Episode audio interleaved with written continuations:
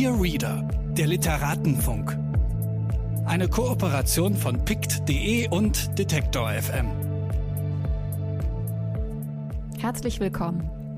Mein Name ist Mascha Jakobs und ich spreche in diesem Podcast mit Autorinnen und Viellesern über ihre Lesebiografie, darüber, wie das Lesen ihr Schreiben bestimmt, wie sie ihr Bücherregal organisieren und was sie am liebsten lesen.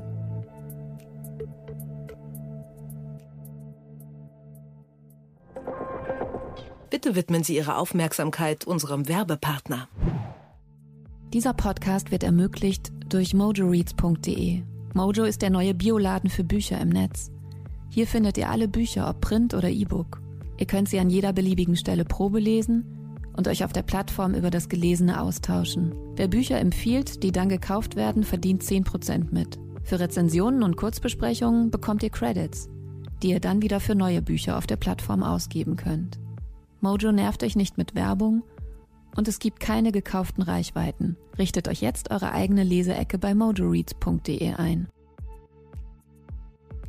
Der Name Dr. Eckhard Nickel klingt wie ausgedacht. Ein bisschen zu altmodisch für einen 1966 Geborenen. Das verbindet ihn mit Bergheim, dem Protagonisten seines 2018 bei Piper erschienenen Debütromans Hysteria. Ein eleganter, intertextueller, unheimlicher und lustiger Roman, der von der Hypersensibilität des Protagonisten und dem ersten Satz angetrieben wird. Mit den Himbeeren stimmte etwas nicht. Sein Buch ist eine Detektivgeschichte, ein Liebesroman, eine kulinarische Dystopie, ein Schauerroman und eine Liebeserklärung an die Literatur. Für Figurennamen, einzelne Sätze, Kapitelüberschriften, Motive und Stile. Eckhard Nickel hat früh angefangen, Erzählungen zu schreiben und dann nach seiner Promotion über Thomas Bernhard als Buchhändler und Journalist gearbeitet. 1999 war er Mitglied des popliterarischen Quintetts Tristesse Royale und von nun an als Sportwagenfahrender Autor bekannt. Die Texte, die er seither für viele Feuilletons und Magazine geschrieben hat, stehen der Literatur näher als dem Journalismus. Er ist auf Stil- und Geschmacksfragen spezialisiert, schreibt Parfum-Rezensionen, Texte über Mode, das Schöne, Ästhetik und Skurrilitäten. Mit seinem Freund, dem Schriftsteller Christian Kracht, hat er Reiseberichte geschrieben und eine Zeit lang aus Kathmandu, Nepal, die Literaturzeitschrift Der Freund herausgegeben. Nach vielen Jahren im Ausland ist er seit einiger Zeit zurück in seine Heimatstadt Frankfurt am Main. Sein Humor, die Lust an vielfach rückgekoppelten Inszenierungen sowie die Begeisterung für Literatur hat hier ihren Anfang genommen und ist schon lange Teil von Eckhard Nickels Leben. Das und noch viel mehr habe ich im Gespräch mit dem Schriftsteller erfahren. Viel Spaß damit. Herzlich willkommen. Eckhard ja, Nickel ist ja, hier zu Besuch. Ja, ich freue mich sehr. Ich habe mich äh, auch schon den ganzen Tag gefreut. Ja, das ist gut. Ja, hier zu sein. Ja, es ist ganz lustig, weil wir kennen uns auch eigentlich nicht. Mhm. Aber es kommt mir so vor, als würden wir uns kennen. Wir haben so ein bisschen über Social Media miteinander kommuniziert und hatten vor allem oder haben vor allem die Liebe zu einer Sängerin Absolut. Geteilt. Das ist ja wahrscheinlich das Schönste an Social Media, dass man so ähm, dieses, was, was sich früher im Kassettenaufnehmen füreinander so verwirklicht hat, kann man ja jetzt einfach so im Teilen ähm, kennenlernen. Und das war ja Aldous Harding. Oh ja. Ja, Aldous stimmt. Harding. Ja, wirklich sensationell. Also, ich habe sie letztens live gesehen. Wow. Hätte ich jetzt auch gerne von mir die gesagt. ist wirklich so grandios. Es ist so eine gute Mischung aus total stilisiertem Verhalten und also, also einer total starken Inszenierung gepaart mit Komik. Und mhm, was man auch in den Videos schon sieht. Ja, genau. Also es ist ja nicht nur eine starke Persönlichkeit, sondern auch eine Persönlichkeit, die die Stärke hat, sozusagen sich über sich selbst lustig zu machen. Genau. Und das ist gerade da in dem Bereich ja total selten. Du hast so schön gesagt, Augenflattern forever. E, exactly. Ja. also schaut euch mal die Videos an, dann ja, dann, ihr, was äh, also das Augenflattern, das, das würde ich, also wie man sich früher äh, so gewünscht hat, die eine Augenbraue hochziehen zu können und das am besten noch mit beiden Seiten. So muss man heute wirklich sich nichts sehnlicher wünschen als Augenflattern wie Aldous. Das, damit ist eigentlich auch schon fast alles gesagt. Ja. Schön, dass du hier warst. Ja, es hat mir auch sehr gut gefallen, muss ich sagen. Ja, gut, dass du all die schweren Bücher mitgeschleppt hast. Ja, die schwersten. Ich bin ja einfach davon ausgegangen, dass du ein Vielleser bist. Das muss ja gar nicht unbedingt der Fall sein. Ich hatte ja auch schon Autorinnen hier zu Gast, die sagen, dass Filme für sie zum Beispiel viel wichtigere hm. Referenzen sind. Nee, glaube ich, also muss ich auch, wenn ich so im Rückblick äh, mir das versuche zu vergegenwärtigen, kann ich glaube ich sagen, dass ich eigentlich schon relativ immer viel gelesen habe. Also das fing schon mit so äh, mit so Leseerlebnissen an, wo ich noch gar nicht lesen konnte, wo ich gerne so Bücher in die Hand genommen habe, weil die einfach bei uns im Wohnzimmer in der Bibliothek von meinem Vater rumstanden. Aber ähm, ich glaube, äh, das wesentliche erste Leseerlebnis waren eigentlich Autokennzeichen und das Auswendiglernen von ähm, Bedeutungen von Autokennzeichen. Also auf das zum Beispiel, nee, nicht auf Autofahrten, sondern in, in so Taschenkalendern. Und da waren früher immer die Bedeutungen von den ähm, einzelnen Autokennzeichen drin. Und da, das, da, damit habe ich, glaube ich, mitunter lesen gelernt, aber auch so, äh, so die Faszination von Namen und von Bedeutungen, äh, zum, glaube ich, zum ersten Mal erfahren. Zum Beispiel das KIB Kirchheim-Bolanden meint. Das sind so hm, Schlüsselreize, glaube ich, meiner beginnenden Lesebiografie. Das heißt, du kannst die auch heute alle noch sofort zuordnen? Ich fürchte, wenn man mich auf die Probe stellen würde, ich könnte es vielleicht nicht, aber ähm, also damals war ich da ziemlich gut, glaube ich, ja. Ich habe auch immer in diese Taschenkalender so gern so reingemalt. Also ich habe auch, äh, weil ich früh so ein Freund von De Detektivgeschichten war, habe ich immer so Geschehnisse aufgeschrieben, die mir so suspekt erschienen. Wie zum Beispiel so fremder Wagen in der Nachbarschaft, äh, jetzt schon fünf Minuten geparkt oder soll ich sagen. Wirklich? Ja. Das ist ja total toll. Mhm. Ja, ich war, glaube ich, sehr äh, mit seltsamen Aufmerksamkeiten äh, versehenes Kind. Die Arbeit eines Detektivs ist der Arbeit eines Schriftstellers ja relativ verwandt. Sehr nah, würde ich auch sagen, weil die, äh, weil was man natürlich äh, als Detektiv als allererstes haben muss, ist die exzellente Beobachtungsgabe und vor allem die Liebe fürs Detail. Und das, das habe ich, glaube ich, äh, sehr, sehr ähm, früh netterweise durch meine Eltern angeleitet, gelernt durch diese tollen Bücher. Ich glaube, das waren Ravensburger Bücher und zwar Wolfgang Eckes Kriminalgeschichten. Das waren Krimi-Geschichten, wo man immer so eine Geschichte gelesen hat und dann wurde einem hinterher die Frage gestellt, warum sich der äh, Chinese jetzt verraten hat, dass er derjenige war, der die und so weiter. Und da habe ich ganz viel davon gehabt, von diesen Wolfgang Ecke Büchern. Neben diesen klassischen drei Fragezeichen waren es halt auch, ich glaube, es gab so einen schwedischen Detektiv. Und da gab es einen Band, ähm, das war wirklich eigentlich eines meiner ersten frühen Lieblingsbücher, der, der hieß Der Mann mit dem roten Zylinder. Und es war im Prinzip so eine Geschichte wie To Catch a Thief, glaube ich, von Hitchcock. Also es war eigentlich so ein Diamantendieb, der Stockholm unsicher gemacht hat, wenn ich es jetzt richtig erinnere. Und das fand ich ganz, ganz toll. Und das waren halt irgendwie immer so, so natürlich erstmal Whodunits, also klassische Kriminalgeschichten, aber halt, äh, ich glaube, das ist schon was, was sehr, sehr wichtig war für meine literarische Herleitung. Und Agatha Christie fand ich natürlich auch ganz toll. Und dann noch einen Schritt weiter, das war, kam dann, glaube ich, erst so mit 13, 14. Da hat, das werde ich auch nie vergessen, hat mein Vater mir, ähm, ich glaube, an meinem 14. Geburtstag, hat er mir zwei Bücher geschenkt, denen ich damals überhaupt gar nichts anfangen konnte. Aber ich finde es halt heute aus dem Rückblick eigentlich noch großartiger, weil ich eben, weil ich damit gar nichts anfangen konnte. Das war ähm, von Nietzsche, also sprach Zarathustra. Warum nicht? Als Einstieg. Ja. Why not? Ja. Und von Fritz Werli die Hauptrichtung des griechischen Denkens. Das war so ein äh, eigentlich eher theoretischer mhm. Abriss von ja, der, der griechischen Philosophie.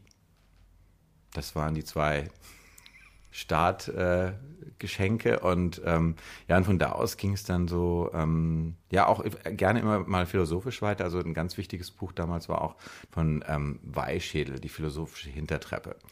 Das ist ja auch so ein, so ein Door-Opener. Also das ja. ist auch so ein Buch, was mir die, diese ganze, das ganze alte äh, Denken eigentlich und auch das neuere Denken aufgeschlossen hat. Und ich weiß noch, also dieses Buch, das habe ich auch heute noch in meiner Bibliothek. Das ist, glaube ich, mit so vielen, dann habe ich dann angefangen, auch mit Rot zu unterstreichen, was mir dann wichtig war. Und die Bleistiftsachen waren dann so die, die normalen Sachen. Also das war dann schon auch eine Folge von diesem Fritz Werli-Geschenk. Und hattest du Freunde, die sich auch für Philosophie interessiert haben in dem Alter? Also Gab es da so einen Austausch oder war das erstmal nur deins? Ich glaube, das war eigentlich erstmal nur meins. Es wurde aber dadurch, dass, dass es auch teilweise an der Schule Gespräch, äh, zum Gespräch wurde, es gab dann so eine Gruppe von vier Jungs, das ist eigentlich schon ein bisschen später dann erst passiert. Da haben wir uns zusammengeschlossen und sind immer aus genau aus diesem Interesse heraus eigentlich ähm, zusammen in die Oper oder ins Theater oder ins Schauspiel, äh, ins, ins Kammerspiel gegangen. Das war so eine Art Culture Club. und wir haben uns aber die Stadtfrecke genannt, weil ähm, ich hatte so einen schönen alten Gehstock von meinem Großvater und wir haben uns dann immer so ein bisschen rausgeputzt. Ich glaube, der eine hat so einen Vatermörder getragen und ich hatte halt so diesen alten äh, Stock mit Schildpadknopf. Dann sind wir vorher ins Café gegangen, sind dann ins Theater gegangen, haben dann hinterher drüber gesprochen. Das war eigentlich schon so ganz, äh, aber da war ich glaube ich schon 16. Das war nach der Punkphase, nachdem wir unsere Punkplatten alle im Ostpark war, versenkt hatten. Eine völlig andere Geschichte.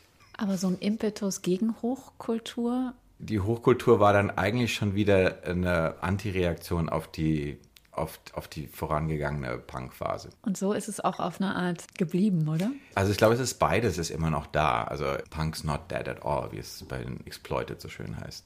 Das ist lustig, weil das, was man hier die ganze Zeit am Anfang gehört hat, ne? Mhm. das ist so ein kleines Muji so ein ah, Duftzerstäuber. Duft, der duftet, ja, sehr gut. Äh, es ist ein bisschen äh, zaghaft, könnte ja. man sagen. Ja, es ist sehr, sehr dezent, ja. Es ist Lavendel. Mhm. Aber es ist natürlich schon eine Anspielung. Ja, ja. Auf äh, dein auf die Aromabar. Buch. Ja. Hysteria und die Aromabar, mhm. die dort eine Rolle spielt. Aber nochmal, um auf das Lesen zurückzukommen, ja. gab es dann wirklich nie Zeiten, wo du kaum gelesen hast? Oder ist es dir auch manchmal abhanden gekommen? Also während dieser ganzen Musik Rebel-Zeit. Da habe ich schon, glaube ich, weniger gelesen, aber weil man halt dann auch noch zur Schule gegangen ist, hat man halt doch schon auch noch immer die Sachen mitgelesen. Und es gab dann immer auch Lehrer, die einen im Prinzip so dennoch so, so inspiriert haben, dass sie eigentlich es geschafft haben, dass man doch noch weitergelesen hat. Also wesentliche Teile meiner, meiner, meiner Lesebiografie habe ich eigentlich sehr guten Latein- und Englisch- und Deutschlehrern zu verdanken. Also wir hatten dann auch, das haben wir auch so ein bisschen stilisiert dann mit diesen Stadtfrecken, haben wir, einen Deutschlehrer gehabt, den haben wir dann nur den Meister genannt. Der hatte auch so eine tolle Pelzmütze. Der hieß Wolfgang Krautz und der, der hat so tolle Chicago-Krawatten getragen, so ganz breite und äh, immer Anzüge und aber der war so ein bisschen seltsam. Aber wir haben ihn halt sehr verehrt und haben immer gesagt, der Meister. Und wenn wir, wir mussten dann immer für seine Kurse in so ein anderes Gebäude gehen, dann sind wir immer so wie so eine Art, äh, wie so eine, kleine, so eine, so eine Gelehrtentruppe, so sind wir eben so hinterher und äh, haben das natürlich auch äh, dementsprechend stilisiert. Ähm, der hat schon sehr viel ausgelöst, was sozusagen das Lesen anbelangt. Also ich glaube, viele Bücher und wir haben dann auch die Bücher selbst dann im Unterricht halt auch, auch so wie so Kunstobjekte be, bearbeitet. Also äh, ich weiß noch, wir hatten einmal dann in Deutsch, äh, in Englisch ähm, von Orwell 1984 gelesen, haben wir halt so das Porträt von Orwell so ähm, abgemalt und dann so ein Schnurrbart dazu und dann haben wir aus George Orwell Georgie Orwelli gemacht und haben ihn dann sozusagen in eine Art, so eine Art Mafia-Figur äh, verwandelt und ja, solche Sachen haben wir halt gemacht und dann eigentlich, aber eigentlich die schönste Geschichte ist mir gerade neulich eingefallen, die wir gemacht haben, was mit Büchern zu, zusammenhängt. Wir haben nämlich für ein Mädchen, in das wir alle verliebt waren, haben wir einen, einen Dichter erfunden und der hieß Walter Biermichel und dann haben wir ihr äh, ein Buch geschenkt, das hieß Walter Biermichels gesammelte Werke. Und es war einfach nur so eine gesammelte, also jeder von uns hat dann eine Geschichte beigetragen. Und wir hatten einen, der so ein bisschen grafisch äh, begabt war und der hat dann so ein Cover gezeichnet und das haben wir ihr dann irgendwann mal so zusammen überreicht. Das war wirklich ein, ein ganz unglaubliches Werk, dieses Walter Biermichels gesammelte Werk. In einem Band. Toll. Ja, aber das heißt, wusstest du wirklich von da an schon, dass du schreiben willst? Also das war schon so eine, eine sehr, sehr präsente Idee auch der damaligen Zeit. Und da kam da in diese Zeit fielen halt auch meine ersten Schreibversuche. Also ich habe dann auch Erzählungen geschrieben, mhm. sehr äh, eindeutig inspiriert von meinem damaligen Lieblingsschriftsteller Thomas Mann. Also die eine Erzählung hieß Der Wille zur Wunde. Ähm, eine andere, es gibt von Thomas Mann diese wunderbare Venedig-Geschichte Enttäuschung. Und ich habe dann ent, nee, enttäuscht. Es, es ist eins oder das andere. Also entweder ich habe ich hab Enttäuschung geschrieben und er hat. Nein, ich, ich, ich krieg's gerade nicht hin. Also eine von beiden. Ja, ja, okay. also Stilübung. Ja, absolut. Ja, ja, totale Stilübung. Ähm, also Thomas Mann war schon sehr wichtig. Also das war, das war, glaube ich, so dieses, dieses ähm, dass man wirklich jemanden hatte, von dem man sagen konnte oder von dem man auch so vorgelebt und vorgeschrieben bekam, wie, wie man sich so ein Schriftstellerleben vorzustellen haben könnte. Also durch die Tagebücher, durch die Erzählungen, durch ja, durch das ganze Durchdachte halt. Ich kenne mich nicht so gut aus mit Mann, aber ja. sein schriftstellerisches Leben an sich war jetzt nicht so wirklich verführerisch, oder? Weil er doch die meiste Zeit wirklich einfach gearbeitet hat, oder? Es ging, glaube ich, so eher so um diesen Habitus, also um diese Art und Weise, wie man auch natürlich zu großen Teilen der Stilisierung, der mhm. Selbststilisierung mhm. und mhm. aber auch so dieser, ja, dieser Selbstdisziplinierung natürlich auch, die, die so, ähm, die, das, ich habe das jetzt gerade für, für den heutigen Tag in diesem, ähm, in diesem Vorwort auch nochmal wieder gelesen, wo er dann irgendwann mal auch ähm, von Heine spricht und, und, und dieser Bewunderung für Heine, dass er halt wirklich dieses, es gibt dieses Gedicht von Heinrich Heine, der Dichter für Dusi, wo, er, wo es gibt diese, diese Zeile seines Liedes Riesenteppich, zweimal hunderttausend Verse, also diese Aufgabe, dass, dass, dass man das auch bewältigen kann und ich glaube, das war so ein sehr wichtiger Aspekt, weil die Geschichten natürlich sich auch so, so, so anboten, also aus der Zeit heraus. Also es war ja diese, äh, diese Begeisterung natürlich auch für das Fin de Siècle und für die ganze Verfeinerung und Dekadence und so weiter. Und ich glaube, da war er natürlich irgendwie einer der derjenigen, bei denen man am, am eigentlich am besten sehen konnte, wie sich sowas in Erzählungen umsetzen lässt, wie man eine Motivführung äh, lernen kann, wie mit Leitmotiven gearbeitet wird, wie sich dieses Ganze sozusagen durch, durch, durchwirken lässt mit, ja, mit, mit Ideen und ja, du stellst ja später den Zauberberg vor. Mhm. Und ich muss ja. gestehen, ich habe also ich habe mir die Ausgabe nochmal angeschaut. A also break also of a book. Ja, und ich scheine irgendwie so bis Seite 225 oder so gekommen zu sein. Ja. Oder vielleicht noch bis 300, mhm. wenn ich mir das Buch so anschaue. Mhm. Aber dann bin ich auch ähm, ausgestiegen. Ja. ja, ich glaube, was sehr geholfen hat damals war, äh, und das ist ja, ist ja auch heute bei, bei vielen Literaturdingen überhaupt so, oder war, glaube ich, auch damals sehr wichtig, weil, weil du vorhin gesagt hast, dass äh, natürlich für manche auch Fernsehen oder Filme oder andere Dinge wichtig sind für ihre Genese als Autoren glaube ich, war damals die Tatsache, dass es Wiedersehen mit Brightside von Evelyn Waugh gab, auf den wir später noch zu sprechen kommen, aber auch, dass es zu der Zeit glücklicherweise gerade die Verfilmung des Zauberbergs durch Hans W. Geißendörfer gab, hat enorm geholfen, weil dass man Hans Kastorp nun äh, wirklich, also man kann nur sagen, wirklich genial personifiziert von Christoph Eichhorn gesehen hat. Also ich weiß noch, wir, wir haben damals wirklich Tage gebraucht, um einen Pullover zu finden, der so aussah wie der, den Hans Kastorp im Zauberberg trägt. Also das war, ein, das war, eine, das war eine Jagd nach diesem Pullover, nach diesem tollen Rundhals ähm, Strickpullover, den er da trägt. Ähm, also das hat, glaube ich, enorm geholfen ich habe ihn jetzt lange nicht gesehen, aber wenn ich ihn richtig vor Augen noch habe, muss man wirklich sagen, das war so brillant besetzt, dieser Film. Ja, also mit Rod Steiger als Mina Peperkorn, äh, Aznavour als Nafta. Also ich meine, man muss sich das mal vorstellen. Das ist Wahnsinn, ja, das, was, was der da für eine Truppe da äh, äh zusammen, ihrem Hermann, diese großartige Fassbinder-Schauspielerin. Äh, also das war schon wirklich ähm, toll. Und ich glaube, das hat, das hat sehr, sehr viel auch zu tun mit der Zauberwerkbegeisterung, dass man halt noch was hatte, wo man seine Fantasie nicht nur dem Schriftbild überlassen muss, darf, kann. Ja, wir können eigentlich gleich schon auch darüber sprechen. Ja. Ich würde vielleicht nur einen Einschub machen aus deinem ähm, 2018 erschienenen Buch Hysterie, mhm. weil da spielt der Zauberberg ja auch eine Rolle. Mhm. Und zwar ähm, äh, gibt es dort ein Antiquariat, eine dort angestellte ähm, Frau, die immer so kleine Dioramen von ähm, für sie wichtigen Büchern mhm. baut und unter anderem eben auch eins, also so ein kleines Schaubild, Miniatur mit Miniaturfigürchen ähm, vom Zauberberg. Ich lese mal die Stelle vor. Mhm. Ihr war aufgefallen, dass sich der Kulinarikstudent Bergheim erstaunlich gut in der Literatur auskannte.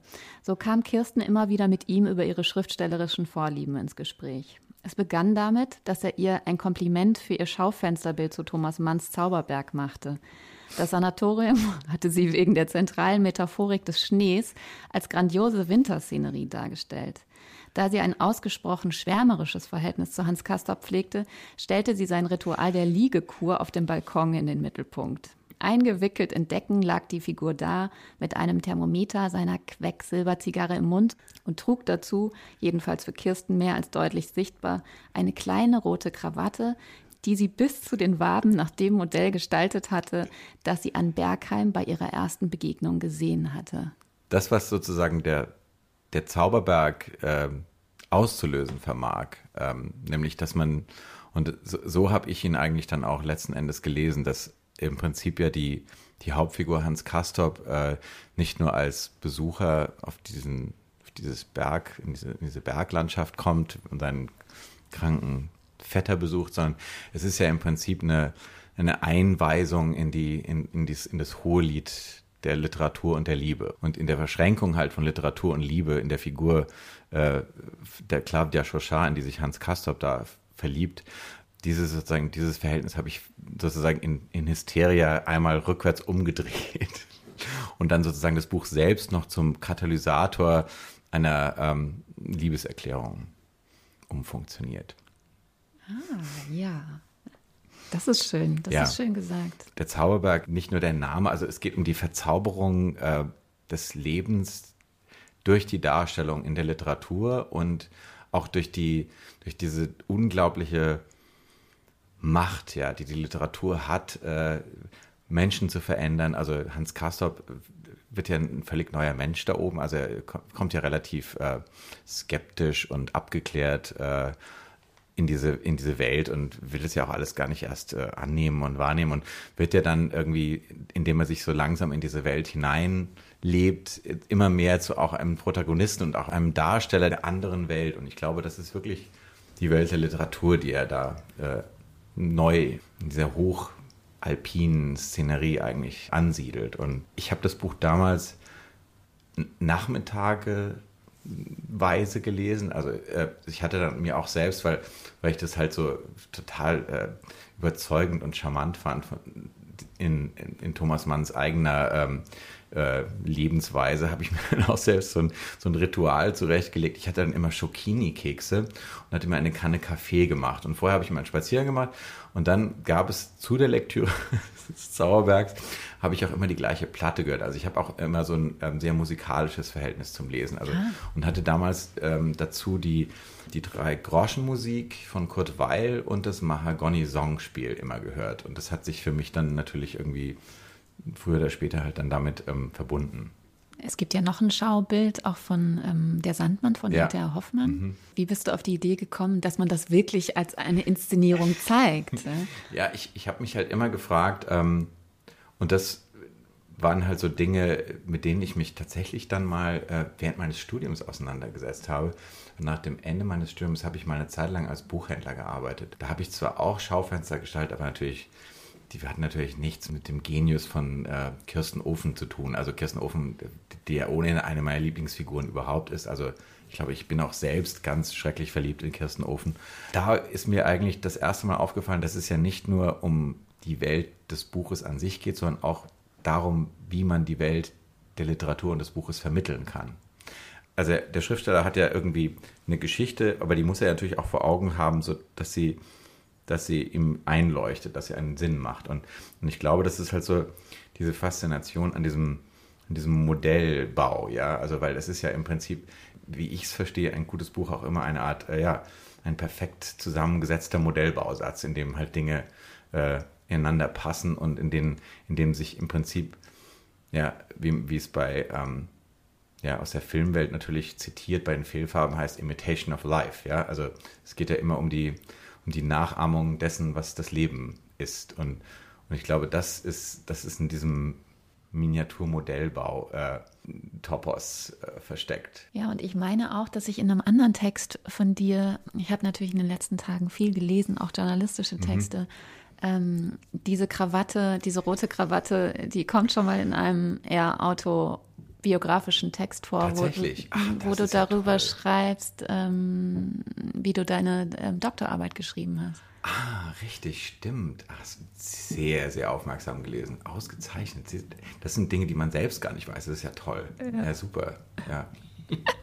so ist auch, glaube ich, der Sandmann ähm, in das Buch reingekommen, weil wir hatten, und das ist vielleicht ein Bezug zu dem zweiten Buch, über das wir heute auch noch sprechen können, nämlich zu The Secret History von Donna Tartt, ähm, wo es ja auch um einen, äh, um einen wirklich ganz außergewöhnlichen Lehrer geht, der äh, eine Gruppe von Griechischstudenten ähm, unterrichtet wie kein anderer. So ein Lehrer ist auch bei mir dafür verantwortlich gewesen, dass ich mich ähm, mit E.T. Hoffmann und dem Sandmann auseinandergesetzt habe. Also jemand, ähm, Dr. Stefan Buck. Der hat auch äh, dafür gesorgt, dass wir, dass wir Dinge von Dichtern erfahren haben, Dichter überhaupt kennengelernt haben, die wir vorher überhaupt nicht kannten. Also der hat immer so eine ganz tolle Art und Weise gehabt, uns äh, ganz neue Welten aufzuschließen. Und ich glaube, so ist das auch so ein bisschen in diesem, äh, in diesem wunderbaren Buch von Donald Tart, wo halt dieser griechische Lehrer wirklich so, der angeblich noch T.S. Eliot und Ezra Pound persönlich kannte, dass der äh, genau nämlich dafür äh, verantwortlich ist, äh, dass diese Gruppe von, von Schülern sich so äh, für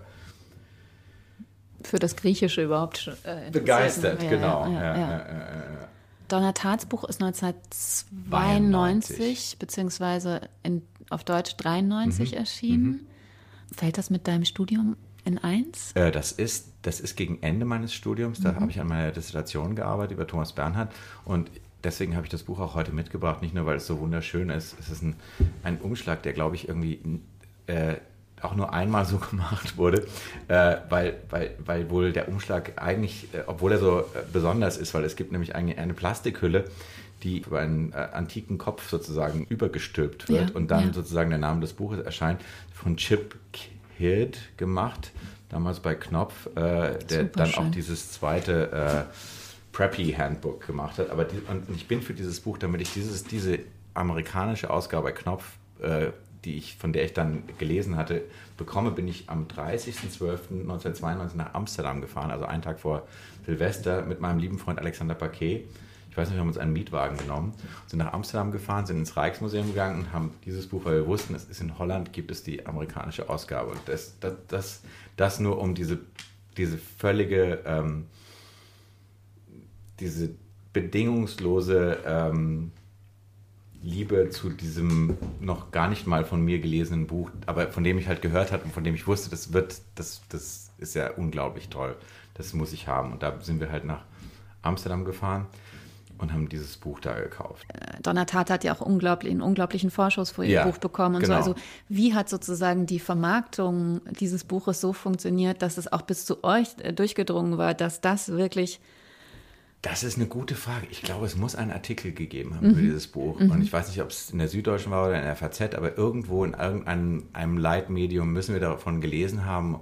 Und alles, was wir davon wussten, klang so, dass wir gesagt haben, das, das, das, das muss ich sofort lesen. Es ist ja immer schön, wenn, wenn, wenn dann so wenn man so Leute, Bekannte oder dann später wieder trifft. Ich habe dann irgendwie, als ich das Buch jetzt nochmal angeschaut habe, da gibt es sozusagen auf, dem, auf der ersten, das ist ja die, ist nicht die Erstausgabe, weil die war natürlich ganz schnell weg. Die habe ich mir dann hinterher mal mit viel Glück ähm, äh, besorgt. Ah, ähm, okay. äh, gab es sozusagen auf der ersten Ausgabe, also in der, auf der, im ersten Jahr schon ein Blurb von Ruth Randall. Und Ruth Randall ist ja sozusagen ein, ein alter Ego von Barbara Vine. Und Barbara Vine ist eine von meinen ganz großen, verehrten ähm, Schriftstellerinnen, die aber auch ähnlich, und das ist, glaube ich, sozusagen, das kommt noch aus dieser Agatha Christie, die dann später natürlich auch von Patricia Highsmith abgelöst wurde, die ich auch immer ganz toll fand. Die Ripley-Romane waren ganz wichtig, glaube ich, für, äh, meine, für mein Schreiben die hat auch schon sozusagen damals schon äh, folgenden Satz von sich gegeben.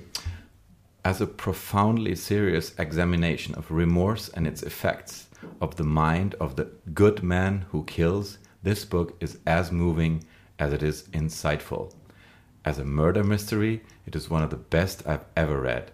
But as a first novel, it takes my breath away. It is so accomplished. Ja, und doch auch ganz interessant, dass sie einerseits so jung war ja. und ähm, auch gar nicht aus so einem Bildungsbürgerhaushalt kommt, soweit ich nee, weiß. Ne? Genau, also aus einem Südstaaten-Hintergrund. Ne? Also ja. aus einem sehr, sehr also kommoden, ich glaube, kommoden Mittelclass. Also schon irgendwie, das, es gab wohl schon irgendwie eine Bibliothek, aber es ist jetzt irgendwie, sie kommt jetzt nicht irgendwie wie, äh, wie ihre ganzen anderen ähm, College-Kollegen, die ja irgendwie sehr die, die sie ja auch irgendwie interessanterweise äh, in diesem Buch äh, ganz interessant, dass sie sich im Prinzip in das Buch einschreibt als Junge, als der Richard Papen. Sie ist ja eigentlich die. Sie ist der die, Außenseiter. Ja, sie ist der Außenseiter, der, der auf dieses College kommt und eigentlich damit gar nichts zu tun hat. Und dadurch natürlich aber auch wie kein anderer, auch dadurch, dass sie sich selbst darstellen muss, dann da, dadurch im Prinzip auch in diese Rolle der, ja, der Beobachterin und das äh, eigentlich im Prinzip, wie man ja in dem Buch auch schon gleich von den ersten Kapitel ansieht, des, äh, ja, des Zeugen, des, des the, the Witness äh, für, für, für das Grauen, was da, was da geschieht, äh, ja, im Prinzip hineinwächst, aber auch aus dieser Rolle heraus, dass sie halt aus einer anderen Welt kommt, aber dadurch natürlich auch mit einer ganz anderen Sensibilität ausgezeichnet ist.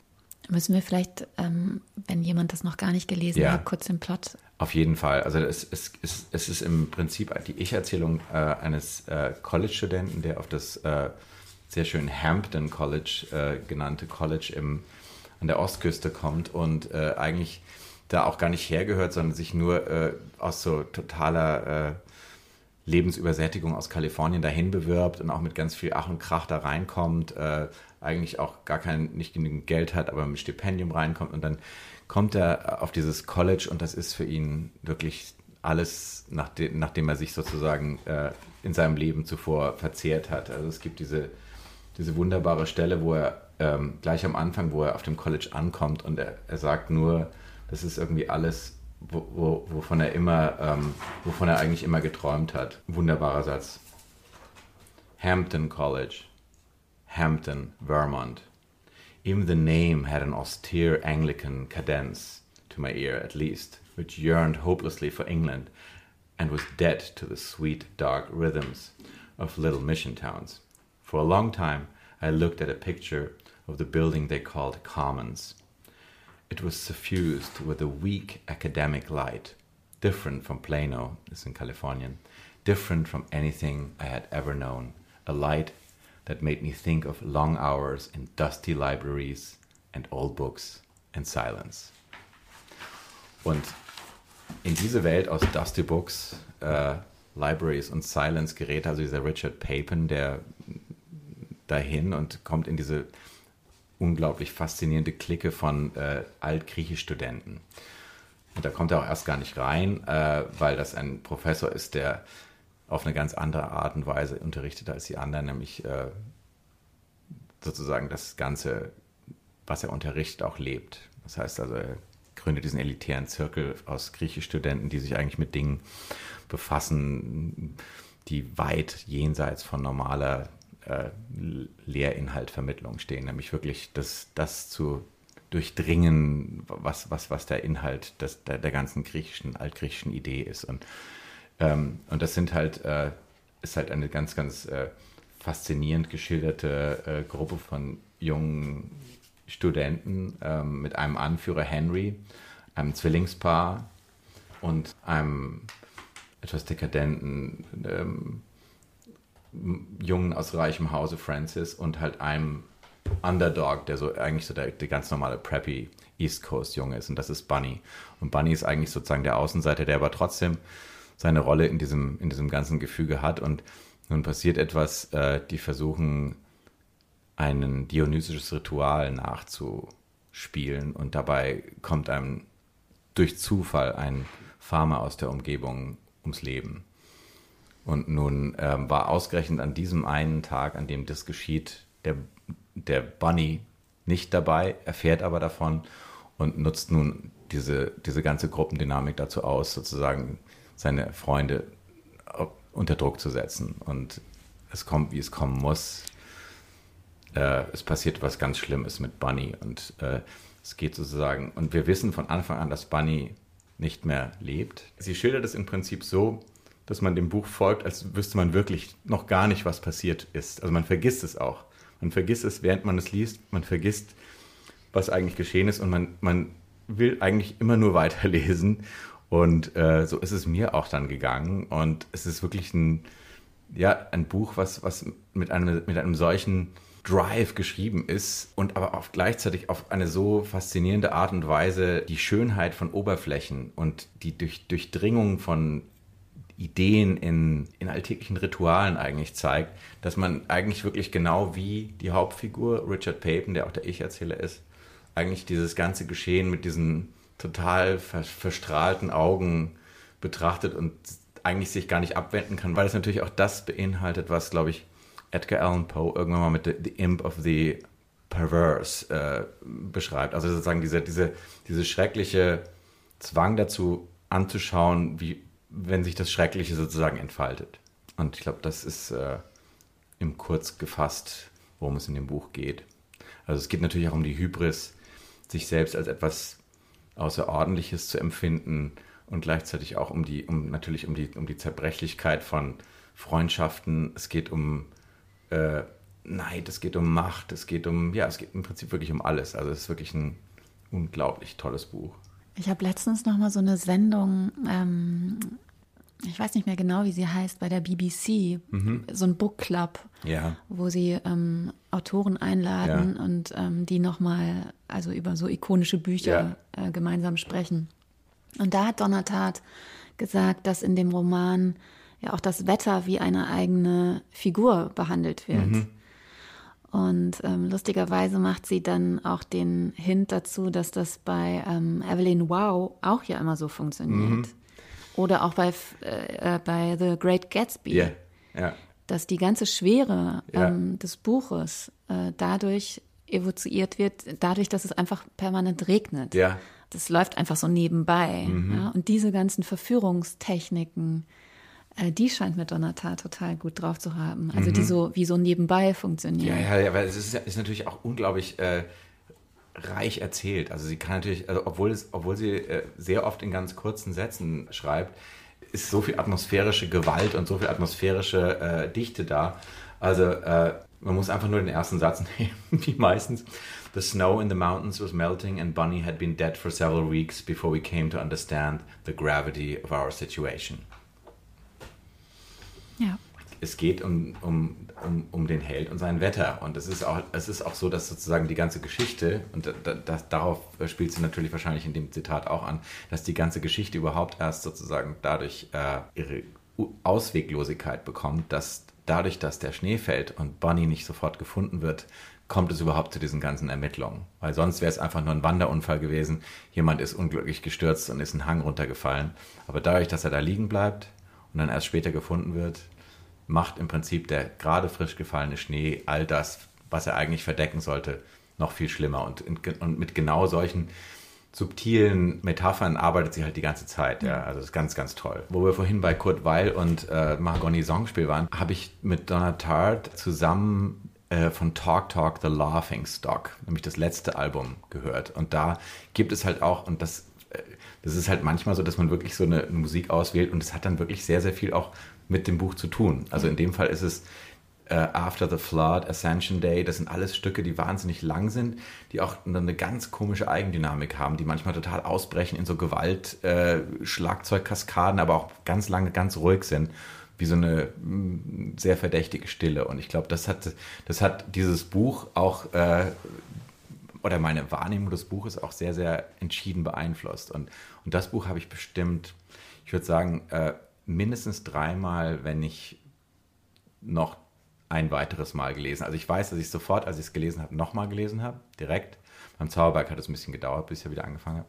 Aber das habe ich sofort nochmal gelesen und ich habe es bestimmt dann auch ein halbes Jahr später nochmal gelesen, weil das sind so Sachen, ähm, ich weiß es nicht, das sind so Bücher, wie, wie, von denen man, das sind diese Bücher, von denen man immer wieder hört, die, die wirklich so, in denen man sich selbst verliert, weil man eigentlich nur noch in diesem Buch existieren will. Man will auch nur noch, man kann sich auch total perfekt abschotten von dem Rest der Welt und existiert wirklich nur auf diesem großartigen Hampton College in Vermont. Ich finde das interessant, dass wirklich in jeder Besprechung deines Romans, um mal wieder auf Hysteria zurückzukommen, der erste Satz vorkommt. Mit den Himbeeren stimmte was nicht. Also es ist auch sehr relativ schwierig, den Roman überhaupt ähm, zusammenzufassen. Es ist so einiges. Er ist eben nicht nur eine Dystopie, sondern er ist genauso ja auch eine Detektivgeschichte. Mhm. Er ist, hat ganz fantastische Elemente. Mhm. Ich habe gemerkt äh, in der Vorbereitung, man will auch irgendwie nicht zu viel sagen. Vielleicht will man auch nur diesen einen Satz ja, sagen. Ja, und wenn ich es mir jetzt genau überlege, kann, kann, man eigentlich vielleicht sogar mit Fug und Recht sagen, dass mit dem Satz wirklich alles gesagt ist. Also man könnte den Roman zusammenfassen mit dem einen Satz, mit den Himbeeren stimmte etwas nicht. Dann müsste man natürlich vielleicht noch sagen, dass es eine Hauptfigur gibt, die Bergheim heißt und die diese Himbeeren entdeckt und ja. die sich natürlich dann nach diesem Befund auf die Suche danach macht, warum dem so ist. Ja, ihr solltet das lesen. Und solltet herausfinden, was da noch alles passiert. Es passiert auch relativ viel. Was vielleicht auch noch ganz interessant sein könnte zu bemerken, wäre, dass die tatsächliche Handlung dieses Buches ziemlich genau einen Tag umfasst. Es gibt auch lustige Maschinen, mit denen man ähm, Zeitwechsel Ja. vollziehen kann. Genau, also es gibt auch eine Möglichkeit, ähm, in die Vergangenheit zu gehen. Und, das können wir auch nicht äh, ganz unangebunden lassen, das, was man jetzt hier so ganz zart riecht, der Lavendel, ähm, der ist in der Realität dieser, dieses Romans äh, eine Möglichkeit, einen Rausch zu erleben. Absolut. Weil ähm, nämlich in dieser Zeit, in der wir uns dort befinden, Alkohol und Nikotin und auch Ironie, glaube ich, verboten Ja, sind. ja, ja, alles, genau. Und es gibt wirklich nur noch ganz wenige Dinge, die noch erlaubt sind. Und unter anderem ist es halt erlaubt, sich an, ähm, ja, sich an Düften zu berauschen. Und da ähm, gibt es halt dann natürlich, wie, wie, wie es dann so geschehen muss, natürlich auch wieder Spezialisten, die sich halt da ganz vertrackte Dinge einfallen lassen, um die Leute irgendwie auf irgendwelche ähm, imaginären Reisen zu schicken. Und das passiert auch in dem Buch. Und das passiert in einem äh, gerne frequentiert werden würdenden Ort namens Aromabar. Ja, ich möchte auch mal hin. Ja, Aber was passiert, ähm, ähm, sobald man diese, diesen Raum betritt, ähm, fangen alle ganz unvermittelt an zu grinsen. richtig. Weil es gibt eine, eine, eine, eine also wie es heute sozusagen Beschallungen gibt, äh, wie es aber auch heute auch schon äh, Be Beduftungen gibt von Räumen, passiert das auch in der Aromabar, aber mit einem ganz äh, frappierenden Effekt, nämlich dass alle anfangen zu grinsen. Genau. Hast du gemerkt, ne, als du hier reinkamst? ja. Du hast zwar das Geräusch nicht Ja, gehört. genau. Aber so leise habe ich dieses ganz, ganz, ganz fiese Müttensirren. Wir könnten jetzt, ich, mir fällt keine schlaue Überleitung ein, aber wir müssen zum dritten Buch kommen, was das- du mitgebracht hast. Ja, äh, äh, die einzige Überleitung, die es dazu gibt, ist natürlich, dass all, alle Duftpartikel irgendwann so auch wieder zerfallen wie eine Handvoll Staub. Womit wir beim dritten Buch sind, nämlich dem ähm, wunderbaren englischen Schriftsteller Evelyn Waugh, vorhin schon mal erwähnt durch die Serie Wiedersehen mit Brightside, ja, die wirklich sehr, sehr entscheidend war für meine literarische Entwicklung als Leser. Die, die Ausgabe, muss man vielleicht sagen, A Handful of Dust, ist selbst very dusty. Das hat man damals dann tatsächlich im, im Antiquariat gefunden. Ausgemusterte Exemplare. Äh, 1948 Chapman and Hall. Originally published September 1934 und es ist die neue Ausgabe 1950, aber trotzdem eine schöne Ausgabe. Ja. Also ja, Handful of Dust, ähm, ein Buch, was eigentlich mit dem Zerfall der britischen Gesellschaft sich befasst, äh, dargestellt durch einen wunderbaren Helden, wo wir vorhin schon mal bei den Namen waren, Tony Last.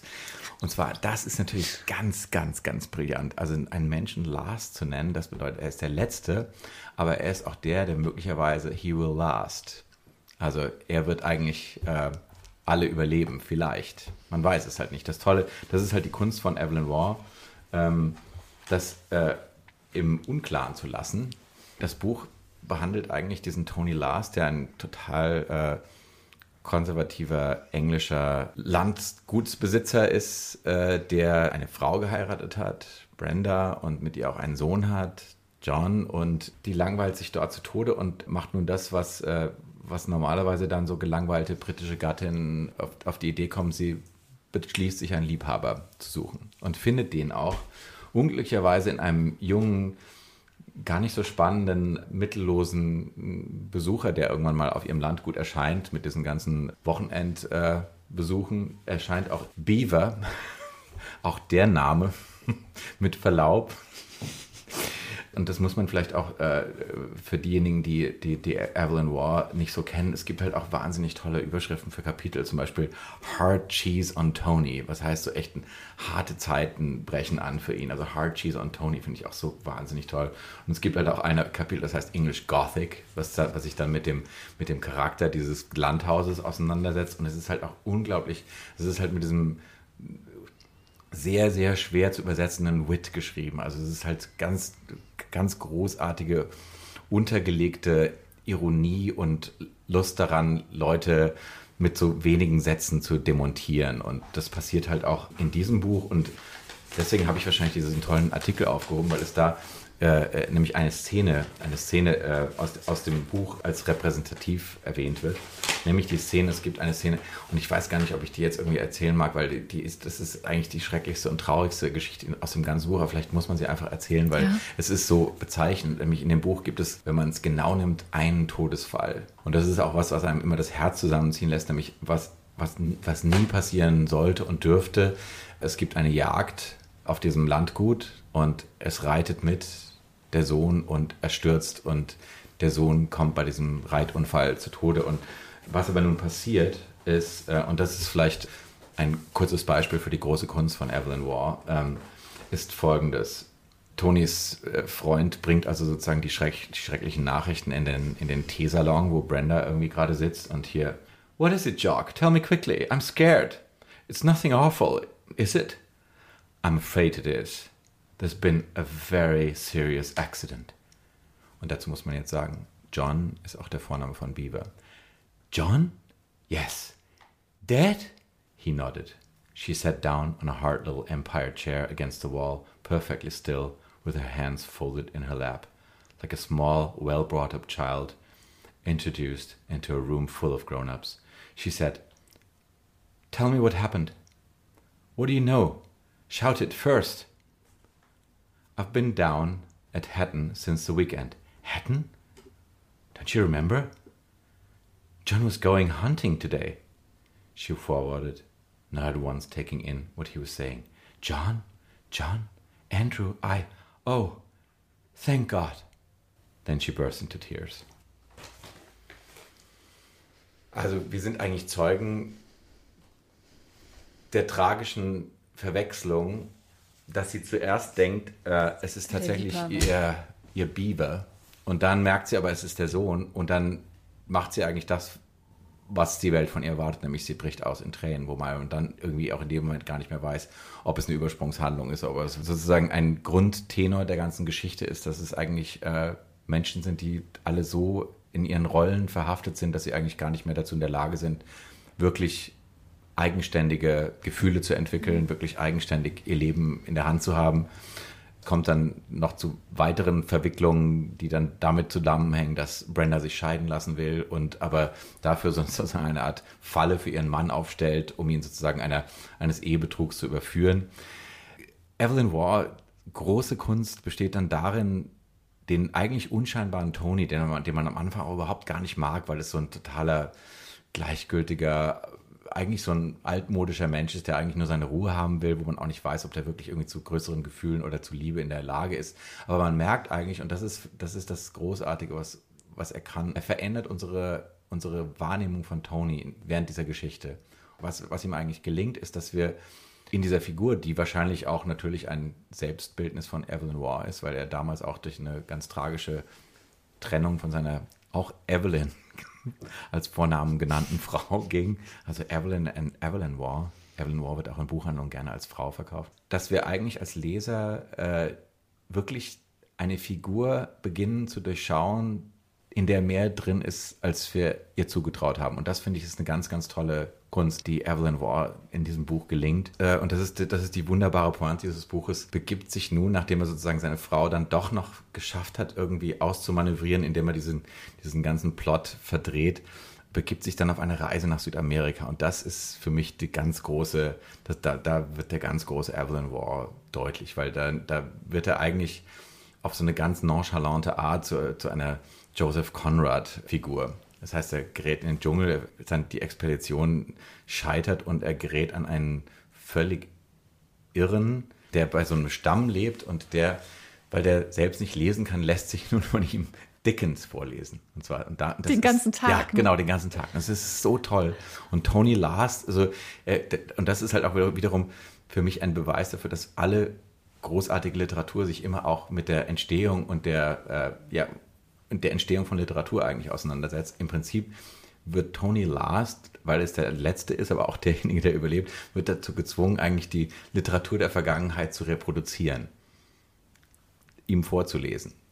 Und ähm, es gibt äh, eine Kurzgeschichte von Evelyn Waugh, The Man Who Liked Dickens. Damals haben ja Schriftsteller natürlich ganz normal Bücher veröffentlicht, aber die, die Bücher wurden auch, wie das auch bis vor kurzem jetzt leider nicht mehr in der FAZ und auch in anderen Zeitungen geschah, nämlich als Fortsetzungsromane veröffentlicht. Und das war auch eine von diesen Geschichten, die er, ich weiß nicht, in irgendeinem Harper's Bazaar oder in irgendeiner Zeitschrift auf jeden Fall veröffentlicht hat. Und diese Geschichte fiel genau in seine Schreibzeit an diesem Roman. Und im Prinzip ist die Geschichte als Kern hat einen Eingang in den Roman später gefunden, weil es ist eigentlich schon genau die Geschichte von demjenigen, der gescheitert irgendwo im Dschungel sitzt und jemand anderem Dickens vorlesen muss. Da haben wir wiederum den, den Brückenschlag zu ähm, Donna. Dickens ist natürlich auch einer von Donna ganz großen verehrten Vorbildern. Ich kündige immer meinen Zuhörern an, worüber wir beim nächsten Mal sprechen und welcher Gast kommt. Und ich habe angekündigt, dass wir auch noch über die Kathmandu-Bibliothek sprechen. Dazu muss man erklären, dass du ähm, mit Christian Krach zusammen 2004, glaube ich, angefangen hast, eine Zeitschrift ähm, zu machen, Der Freund. Mhm. Und euer Redaktionssitz war in Kathmandu. Richtig. Also ich habe mich natürlich immer gefragt, ob das ähm, eine Inszenierung war mhm. oder ob ihr tatsächlich da wart. Aber ja. ich ja, glaube, ja. ihr wart tatsächlich dort. Ja, wir waren dort. tatsächlich da. Also es gibt auch eine nie ausgestrahlte, weil glaube ich auch nie fertiggestellte Dokumentation, an der der MDR mal gearbeitet hat. Die haben uns nämlich dort besucht. Ah, ja. Dann haben sie uns, glaube ich, zwei oder drei Tage begleitet auf unserem, in unserem Alltag in Kathmandu und waren aber von diesem Alltag so äh, abgestoßen, obwohl der Alltag gar nicht so äh, abstoßenswert war. Also wir haben eigentlich nur ganz normale Dinge getan. Also wir haben zum Beispiel, und so ist diese Kathmandu Library entstanden, wir sind jeden Tag, und das war eine der wichtigsten Dinge, vielleicht fanden die das zu dekadent, das kann sein. Ähm, wir sind halt wirklich jeden Tag, und das war die wichtigste Aufgabe des Tages, war das Buch des Tages zu finden. Das Buch des Tages, muss man dazu wissen, es gab zu der Zeit, als wir damals da waren, sehr viele Antiquariate in Kathmandu. Und in diesen Antiquariaten fand man wirklich großartige Schätze, äh, Bücher, von denen man gar nicht denken würde, dass sie überhaupt da äh, landen. Also ja. deutsche Reden, Erstausgaben, Insel, Bücherei, alles mögliche. Also wirklich Dinge. Ähm, wir haben Erstausgaben von Christopher Isherwood gefunden. Wir haben äh, Bildbände gefunden, wir haben signierte Exemplare von komischen, absurden Übersetzungen gefunden. Also die Kathmandu Library ist genauso entstanden. Das heißt, wir sind jeden Tag durch diese Antiquariate gelaufen. Dann gab es sozusagen, wenn wir zu zweit waren, gab es dann immer so eine Art Entscheidung, die man dann zusammen treffen musste. Ja, das ist es, dieses Buch. Und ich möchte auch noch einen Gedanken zu Ende wissen. Wie ja. ist denn dann bitte die Kathmandu-Bibliothek ähm, im Literaturarchiv ah, in Marbach, in Marbach Das ist eine ganz tolle Geschichte. Nachdem wir den Freund äh, 2006 die letzte Ausgabe gemacht hatten, blieben ja all diese Bücher in Kathmandu. Ich hatte die gesamte Kathmandu Library am Flughafen, am Tribhuvan International Airport in Koffern. Ich hatte das alles da, weil ich war damals irgendwie durch völlige äh, verwirrende Umstände zum Etihad Gold Status aufgestiegen. Etihad Airways Gold. Und da war hinterlegt, dass angeblich sozusagen eine viel größere Gepäckfreimenge da wäre. Dann war diese Gepäckfreimenge allerdings auch mit der Kathmandu Library dank des Gewichts wesentlich überschritten und ich hätte nun ähm, nachzahlen müssen. Nun ging an, genau an diesem Abend kein Geldautomat am internationalen Flughafen. Es war keine Verhandlungsspielraum da. Ich habe gesagt, ich würde es gerne nachbezahlen. Ich lasse Ihnen das da und so weiter. Die waren absolut. Ich habe auf, leider auf Granit gebissen. Und jetzt kam, jetzt war ich sozusagen in der schlimmen Situation, dass ich unbedingt fliegen musste. Du weil musstest raus. Ich musste raus, aber ich konnte die Bücher nicht mitnehmen. Und jetzt, was passiert mit den Büchern? Und das ist eine dieser wunderschönen Geschichten, die beweisen, wie wichtig es ist, ein großartiges Hotel zu haben oder einen großartigen Platz zu haben mit jemandem, der zu jeder Tages- und Nachtzeit zu Hilfe zu rufen ist. Und das war in unserem Fall das Hotel Sukat, wo wir auch die Kathmandu Library überhaupt aufgebaut haben, weil da auch das Redaktionsbüro von der Freund war. Ich rief also im Hotel an und der Hotelbesitzer Barun konnte leider nicht weg, weil er hatte ja sein Hotel zu führen, aber er hatte eine deutsche, eine deutsche Studentin, die gerade da war. Und ähm, hat dann auf mein Bitten hin die deutsche Studentin mit einem, mit einem Taxibus zum Flughafen geschickt, um die Bücher dort abzuholen, während ich abfliegen musste. Und so ist die Bibliothek überhaupt äh, davor gerettet worden, am Flughafen von Kathmandu dem Altpapier ja. übereignet zu werden. Dann blieb sie in Kathmandu, musste aber dann irgendwie anders aus des Landes gebracht werden. Und dann hörte irgendwann das Literaturarchiv Marbach davon und dann wiederum bin ich nach Kathmandu nochmal gefahren und habe dann die Bücher dort für einen Cargotransport vorbereitet, den dann äh, das äh, Literaturarchiv Marbach mit uns zusammen organisiert hat. Ich habe dann die Bücher äh, in, äh, aus diesem Container abgeholt in Frankfurt am, am, im Cargo-Bereich des Flughafens, habe sie dann äh, in die Frankfurter Innenstadt vor das Goethehaus gefahren, habe da eine große Übergabe an den, an den Volvo Kombi des Literaturarchivs gehabt und habe dann die Bücher alle äh, zum Glück heil äh, außer Landes bringen können und äh, ja, so ist dann die Kathmandu Library äh, mit viel Glück da gelandet, wo man sie wirklich auch jetzt noch immer besuchen kann. Besuchen kann. Ich glaube, du musst tatsächlich langsam los zu deiner ja, Veranstaltung. Wir ja. reden schon viel zu lange. Okay. Aber die Lesung. Ich, die Lesung, du hast ja. jetzt so eine Lesung. Ja. Die Lesung im Akut-Club. genau, das Dystopische. Ja, akut, es klingt ja auch schon wieder so, als ob man es gerade erfunden hätte. Ne, gibt schon ganz lange. Ja, ist okay, das, das, kann nur der Ortsunkundige sagen wie ich. Ich finde es so schön, ähm, dass du da warst und dass du so viel tolle Sachen gesagt hast. Danke. Ich danke ich, dir sehr. Ich danke, bedanke mich nochmal für die Einladung. Es war so ein schönes Gespräch und äh, es ist genau wie du sagst, man möchte einfach immer nur sich weiter unterhalten. Das machen wir bald. Ja, be continued. ja. Ciao, danke. Tschüss. Im nächsten Jahr hören wir uns wieder.